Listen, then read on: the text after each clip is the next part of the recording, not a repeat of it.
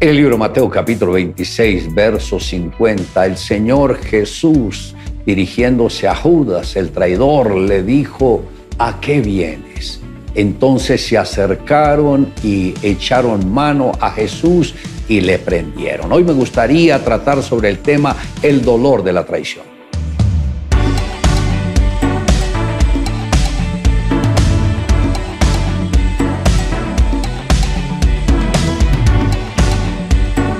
Uno de los golpes más duros que pueda recibir el ser humano es la traición. Y la traición más común se llama infidelidad. Con frecuencia se escucha de la infidelidad conyugal producida por las personas que juraron amor eterno también por aquellas que pactaron fidelidad hasta la muerte. Sin embargo, se ha preguntado por qué de un momento a otro estas personas cambian y toman el puñal de la infidelidad y lo clavan en aquella persona a la cual habían prometido amor eterno. El enemigo coloca en las manos de las personas ese puñal para que lo claven y esto ocasiona que hogares que deberían ser exitosos fuesen consumidos en el fracaso. La infidelidad desconecta el corazón de las familias enteras, desestabiliza a los hijos, quienes son los seres más amados, y deja a cada miembro de la familia sin horizonte o sin rumbo.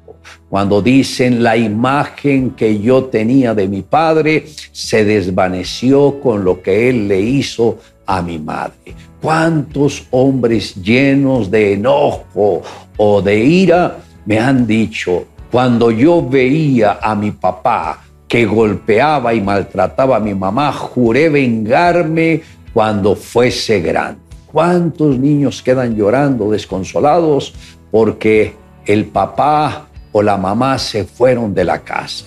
Mi hija Manuela les pidió a los niños en Miami que dibujaran un sueño que tuvieran, lo que querían hacer o alcanzar. Algunos dibujaron juguetes, pero un niño dibujó el aeropuerto y una figura, la del padre.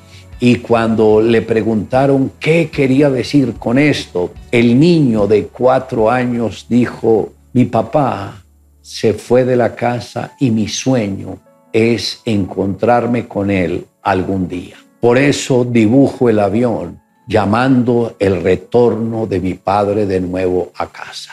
Muchos no comprenden que la infidelidad es un acto de egoísmo. Así como el perdón es una decisión, la infidelidad también es otra decisión.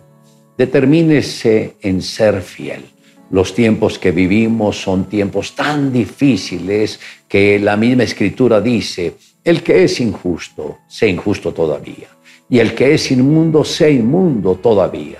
Y el que es justo, practique la justicia todavía. Y el que es santo, santifíquese todavía. Esto está en el libro de Apocalipsis, capítulo 22, verso 11. Si alguien quiere hacer lo malo, nadie se le va a oponer pero si alguien quiere hacer lo bueno, Dios lo va a respaldar y lo va a bendecir. Joshua Asís, un joven que creció con muchas heridas emocionales, a los ocho años vivió el divorcio de sus padres por una infidelidad de su padre, quien lo usaba para esconder una relación incorrecta. Esto causó muchas heridas emocionales y pensaba que Dios no existía, que lo que había escuchado en su niñez de Dios era una mentira decidió ser enemigo de Dios. Leía toda la literatura anticristiana que llegaba a sus manos. Un día, sin embargo, entró a una reunión de jóvenes en la MCI. Cuando se enteró dónde estaba, quiso salir, pero lo impactó que tantos jóvenes pudieran estar tan apasionados por Dios. Cuando terminó la reunión volvió a casa, pero quedó con una gran inquietud. A raíz de esto, él consiguió una Biblia y empezó a estudiarla, a leerla de forma lógica y a medida que iba leyendo, Dios comenzó a traer convicción en su corazón.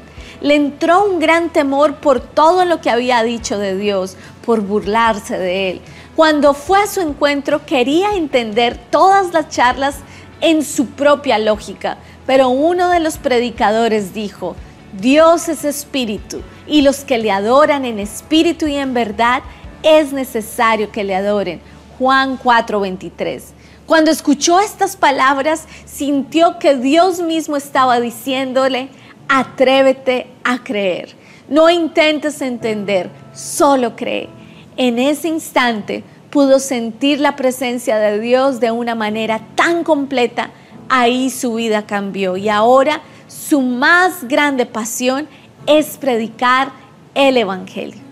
Le invito a que me acompañe en la siguiente oración. Amado Dios, gracias porque sanaste mi corazón de todas las heridas que viví en mi casa, con mis familiares, con mis seres queridos o en las otras áreas donde tuve que perdonar. Gracias Señor porque me diste la fuerza y el valor para no guardar un resentimiento con nadie porque entendí que tú llevaste todo nuestro dolor y toda nuestra amargura sobre tu cuerpo. Gracias porque por tus heridas vino la restauración y la salvación a cada uno de nosotros. Te amamos Dios en Cristo Jesús. Amén. Declare juntamente conmigo, purifícame con hisopo y seré limpio, lávame y seré más blanco que la nieve.